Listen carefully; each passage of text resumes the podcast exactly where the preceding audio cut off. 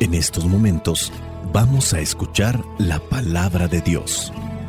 Dispón tu corazón para que el mensaje llegue hasta lo más profundo de tu ser.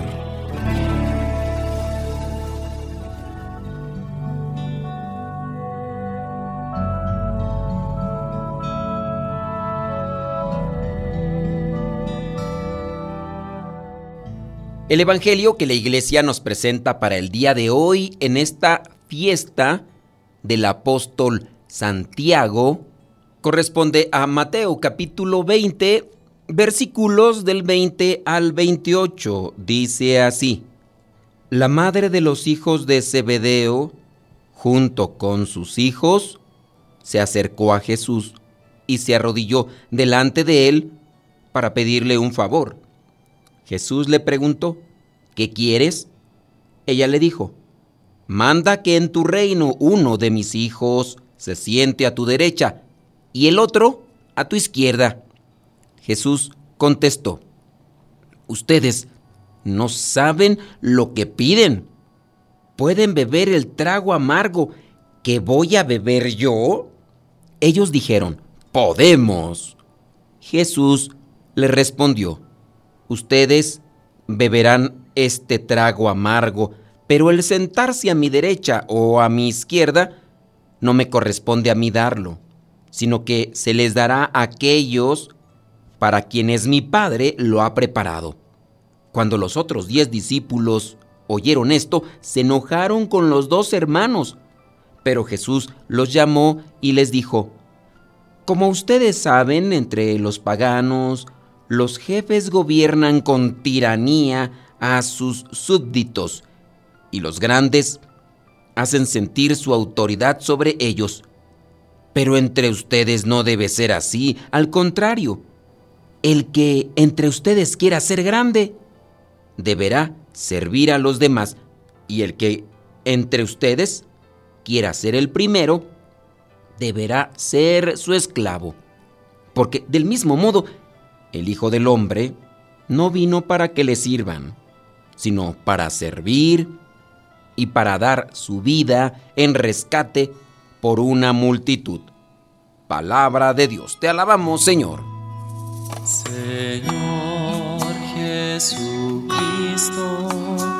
nuestro divino Salvador,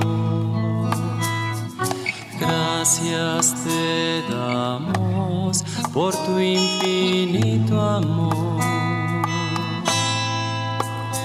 Te escuchamos en la palabra, te recibimos y adoramos en la Eucaristía, te servimos en los hermanos.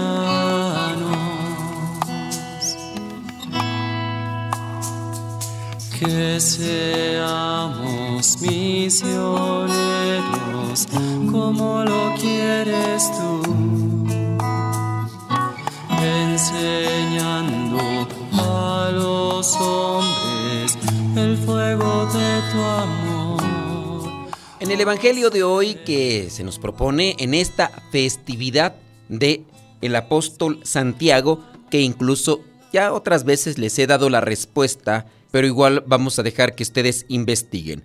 Entre los apóstoles de Jesús no hay ninguno que se llame Santiago. Y de hecho, este Santiago no se llama Santiago, ni Santiago el menor, ni Santiago el mayor, no se llaman Santiago. Entonces, ¿por qué en español se dice Santiago si sus nombres no son Santiago? Tú vas a decir, bueno, pues es que son en hebreo. Eso no tiene que ver porque aunque fueran en griego o en hebreo, la traducción tendría que ser similar a lo que dice el idioma propio y no hay ninguno que se llame Santiago. Entonces, como ya te he dado la respuesta otras veces, los que han apuntado ya se la saben y los que no, pues vayan a investigar entonces cuál es el nombre propio de este apóstol Santiago. La iglesia tiene a bien de celebrar estas fiestas para tener presente la figura, la virtud, la enseñanza de vida de estos seguidores muy cercanos de Jesús. En el Evangelio de hoy que se nos propone, entonces, encontramos ese famoso diálogo de la mamá de estos dos apóstoles que tenían un apodo.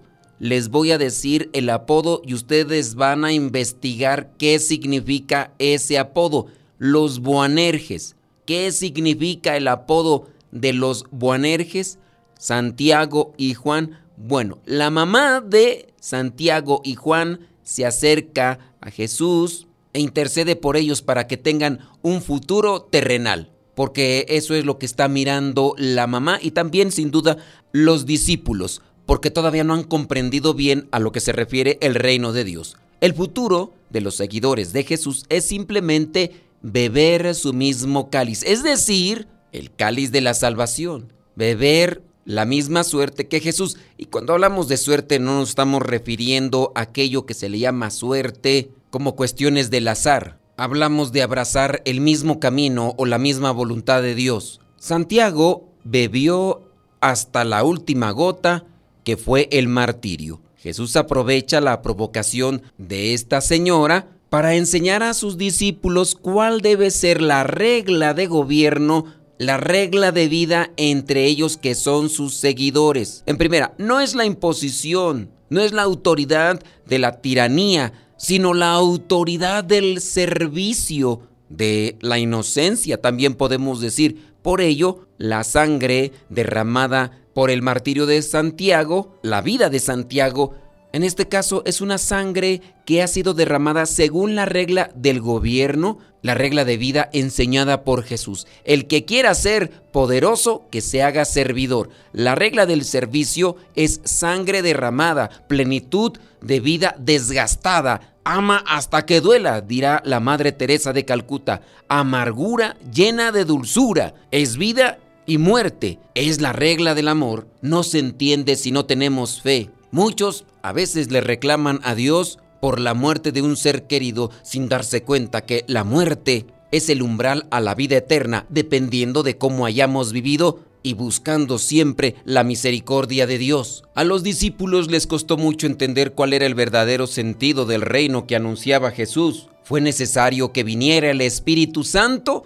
para que ellos pudieran ver el verdadero significado de la enseñanza o en este caso de la doctrina que predicaba su maestro. Por eso se entiende un poco la pretensión y el arrebato de los hijos de Zebedeo, de los Boanerges, en querer asegurarse un puesto junto a Cristo en el reino. Y eso que se trataba de dos de los discípulos a quien Jesús tenía una especial predilección. Recordemos que ellos junto a Pedro lo acompañan en todos los momentos realmente importantes de su vida, hablando de la transfiguración y otros momentos más. Desde el punto de vista humano, guiados quizás por un sentimiento de egoísmo, porque no dejan de ser humanos, porque están en un proceso de purificación, porque también tenían debilidades, su afán por alcanzar un puesto de privilegio por un mal entendimiento del reino de Dios podría ser comprensible, pero la respuesta que les da Cristo es contundente. Les cuestiona sobre si son capaces de beber el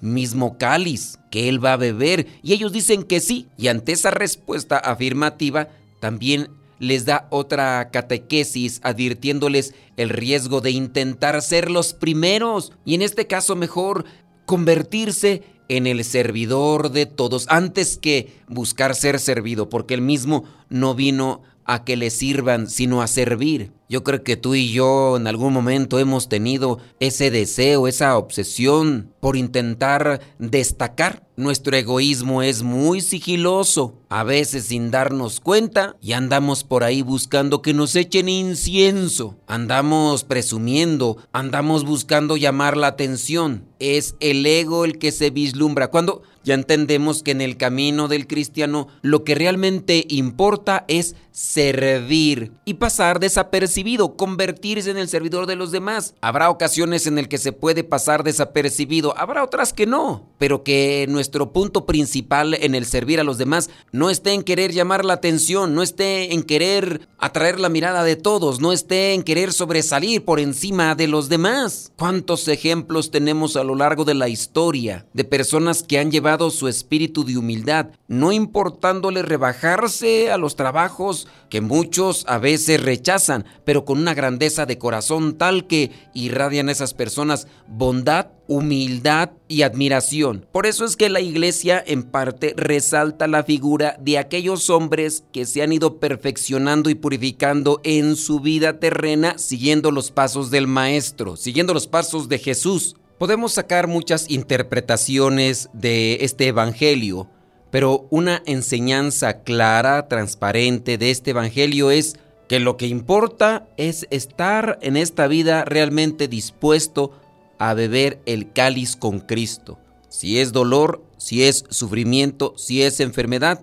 hay que buscar las soluciones posibles, pero no hay que renegar de aquello que a veces llega a nuestra vida y otras veces por nuestras malas decisiones tenemos que cargar con una pesada cruz, beber el cáliz, aceptar la prueba y también servir como Cristo, amar como Él nos amó y nos ama, entregarnos a la misión de transformar este mundo y anunciar su mensaje de amor, no buscar los puestos como buscando felicidad que nunca obtendremos por estar al frente de los demás Recordemos que ser cristiano es mucho más que un título.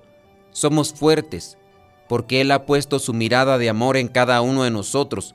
Somos como esas vasijas de barro, pero con un gran regalo en nuestro corazón.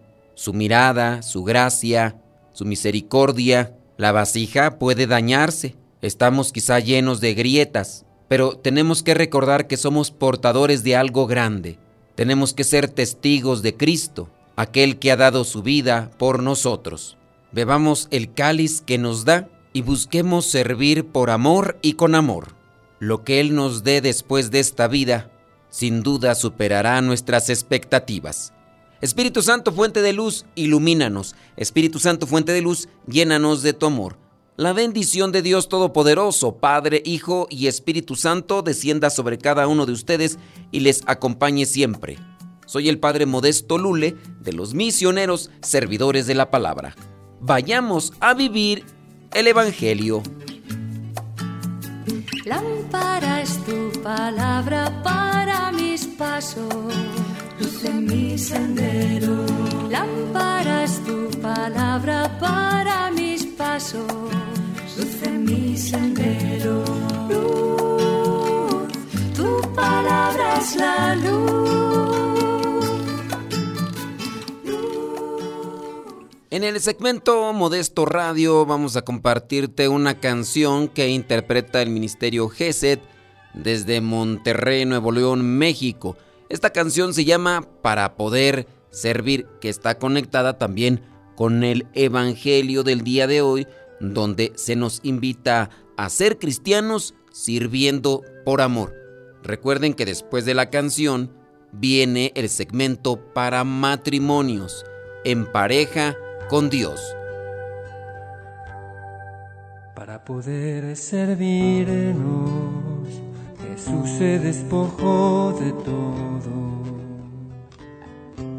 lavándonos los pies arrodillados, nos amó hasta el extremo. Para poder amarnos, Jesús subió a la cruz y abrió los brazos y murió para lavar nuestros pecados y a la muerte venció para salvarnos.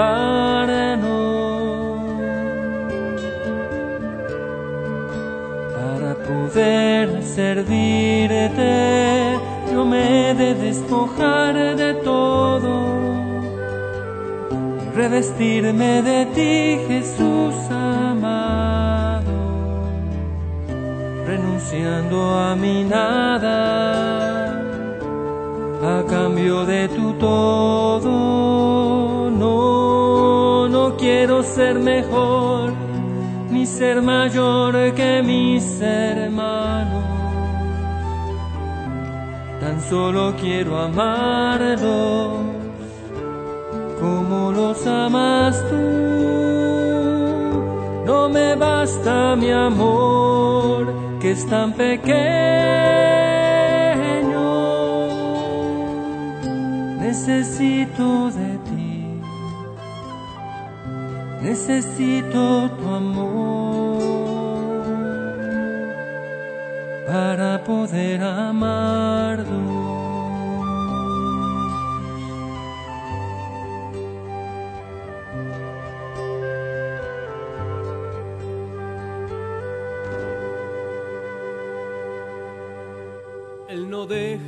Un momento sin llenar, ni siquiera tiene tiempo para él, solo piensa que no se puede dejar. Esta vida sin lo que hay que realizar. Cuando miro aquellas ganas por cambiar, este mundo que no tiene libertad. Siento que hay que levantarse y servir junto con él a los hombres que van perdiendo la fe.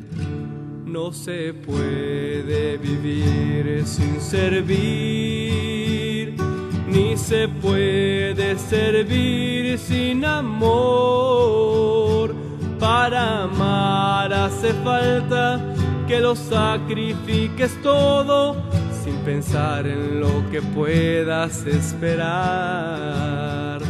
No se puede vivir sin servir, ni se puede servir sin amor. Para amar hace falta que lo sacrifiques todo sin pensar en lo que puedas esperar.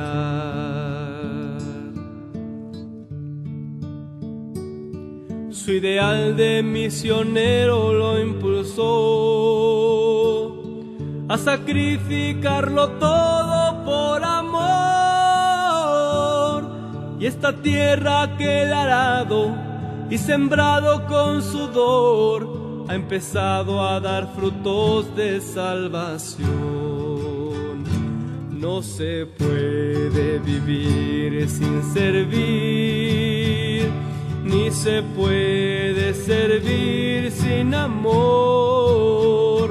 Para amar hace falta que lo sacrifiques todo sin pensar en... Esta última canción que hemos puesto se llama No se puede amar sin servir. Es una composición de los misioneros servidores de la palabra. No se puede amar sin servir. Recuerden que si ustedes quieren escuchar más cápsulas y más música, pueden pasar a nuestro canal de YouTube y el canal se llama Modesto Radio. Búsquenos así en YouTube, Modesto Radio. Ahora les dejamos la cápsula para matrimonios. Y si ustedes la quieren de manera individual, tienen que buscar nuestro canal en Telegram. Busquen el canal Modesto Lule, arroba Modesto Lule. Y ahí estamos dejándoles las cápsulas para los matrimonios de manera individual por si quieren descargarlas o volverlas a escuchar ahí, se van quedando. ¿Cómo olvidar el día en que te conocí? Nuestras almas se encontraron. Una bella amistad se convirtió en amor. No cabe duda que fue Dios quien nos unió. Desde aquel día no dejó de pensar en ti. Cada detalle tuyo me cautiva. Te convertiste ahora en parte de mí. El podcast En pareja con Dios presenta cómo hacer frente a un esposo enojado. Hoy une nuestras vidas y nos da su bendición. Las causas de estar enojado, tanto en la mujer como en el hombre, pueden ser diferentes. Y al tener causas diferentes, entonces las maneras de poder trabajar con esta situación pueden ser también diferentes. Vamos a enfocarnos en el esposo, aunque algunas de estas cosas también pudieran aplicarse para la esposa. Tener un esposo enojado es un reto, es una prueba. Él puede estar deprimido, estresado o tal vez no tiene la habilidad necesaria para expresarse emocionalmente de manera saludable. Te vamos a compartir algunas ideas que podrían ayudarte siempre y cuando seas comprensiva y perseverante en ellas. Lo primero que hay que tener en cuenta que hay de enojos a enojos. Hay niveles, hay grados de enojos. Y si ya hablamos de un enojo grave que pudiera ser peligroso, hay que tomar otro tipo de medidas en las que ya implique incluso la presencia de la policía u otras instancias civiles. Pero si hablamos de esos enojos comunes en el esposo, a lo mejor estas ideas pueden servirte. Número uno, estar en el mismo equipo. Los arrebatos de ira son a menudo el resultado de una percepción de injusticia, de sentimientos de falta de respeto o de demandas aparentemente abrumadoras, mucha tensión, estrés, incomprensión en el esposo. Aquí lo que le toca a la esposa es ser razonable, ser respetuosa y servicial y de esta manera podrás encontrar formas rápidas para unirte con tu pareja y buscar una reducción de la irritación que tiene. Estar en el mismo equipo. Número dos, establecer la seguridad emocional. A veces las respuestas con enojo son causadas por sentirse herido o amenazado. No tenía por qué enojarse el esposo, pero está respondiendo enojado. Aquí en este caso la esposa decir cosas amables en lugar de criticar, ser sincera en vez de burlarse y escuchar atentamente ayudará a que tu esposo en este caso se sienta seguro. No hay mejor forma de hacer crecer el enojo que en este caso cuando tu esposo esté enojado lo empieces a criticar o te empieces también tú a enojar. Necesitarás mucha fuerza de voluntad para guardar silencio, escuchar y también mucha prudencia para utilizar palabras amables. Recuerda que aquí la cuestión es hacer que el enojo del esposo se reduzca para que puedan encontrar una solución a aquello que posiblemente está causando ese enojo. Número 3. Escuchar. A menudo la ira, el enojo, se intensifica cuando alguien no se siente escuchado, apreciado o que no le ponen atención. Al escuchar con reflexión, comunicar directamente y reafirmando lo que tu pareja está diciendo, le ayudará a sentirse comprendido. Aquí aplicamos eso de escuchar asertivamente. Número 4. Enterrar las armas. Muchas de las parejas, muchos de los esposos, cuando se han dedicado a conocerse bien, conocen los puntos débiles de su pareja y pueden fácilmente decir un comentario hiriente. Como sabes qué es lo que le enoja, te viene a la mente rápido decirlo para que se enoje más. O como en una forma de venganza. Cuidado con ese tipo de pensamientos. Sobre todo cuando el cónyuge está enojado. Es posible que quieran defenderse o pueden llegar a pensar que los ataques verbales que le están haciendo a su esposo están justificados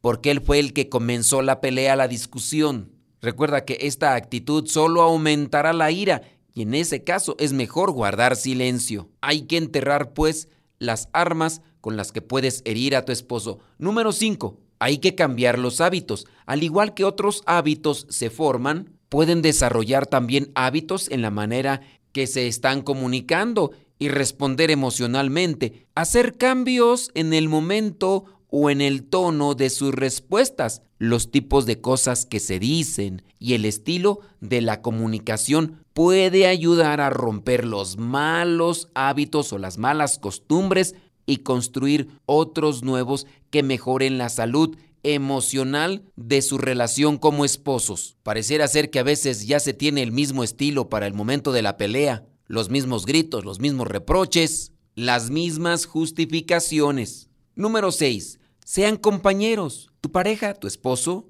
es tu par, es tu amigo, es tu compañero de equipo. Esposa, no actúes como su mamá. No le hables a tu esposo como si fuera un niño, ni lo regañes. Hay que compartir responsabilidades. Digan cosas en forma amable, no para herir, no para molestar. Si a ti ya te enojó el enojo del esposo, no le respondas de la misma manera porque no se apaga el fuego con más gasolina. Para eso se tienen que conocer y saber cómo actuar. Número 7. Guarden su distancia, pero no se distancien. La relación más importante es entre esposo y esposa. Conversar sobre sus emociones cuando ya ha pasado el momento álgido, el momento desesperante o de enojo. Es realmente importante despejarse, pensar, aprender cómo se tiene que hacer cuando llegue ese momento, esa situación. Guarden su distancia, pero no se distancien. Hay que buscar herramientas para saber cómo tranquilizar esos momentos de enojo que tanto le pueden llegar a ella por sus cambios hormonales o le pueden llegar a él porque ya es una costumbre o porque simplemente se salió algo de su situación ordinaria y eso le causó enojo. Número 8. Sean activos. ¿A qué me refiero con esto? Una de las mejores cosas para la salud mental es simplemente salir a caminar, que se puede hacer si quieren todos los días, si caminan juntos antes o después de la cena. Este también puede ser un buen momento para hablar y escucharse. Cuando el clima es agradable para estar afuera, ese aire fresco y los paisajes pueden acomodarles su situación anímica. Acuérdense que aquí lo que se necesita es integrar herramientas integrar cosas que sirvan y ayuden para saber llevar las cargas de la vida. Podemos seguir hablando de más cosas que pudieran servir para hacer frente a un esposo enojado. Recuerden que la oración como iluminación de la mente y del alma son indispensables. Hay que hacer oración, meditación y reflexión para que puedan tener unos pensamientos iluminados y así actúen conforme al plan de Dios. Recuerden que si quieren llegar a la santidad como plenitud y realización de su vida matrimonial, tienen que llegar en pareja con Dios. Cada uno con su propia historia, con sus defectos y virtudes, distintos sueños pero mismo ideal, inmensamente amarnos por la eternidad. Desde aquel día no dejo de pensar en ti, cada detalle tuyo me cautiva convertiste ahora en parte de mi ser. Aún no sé muy bien qué fue lo que pasó. Solo sé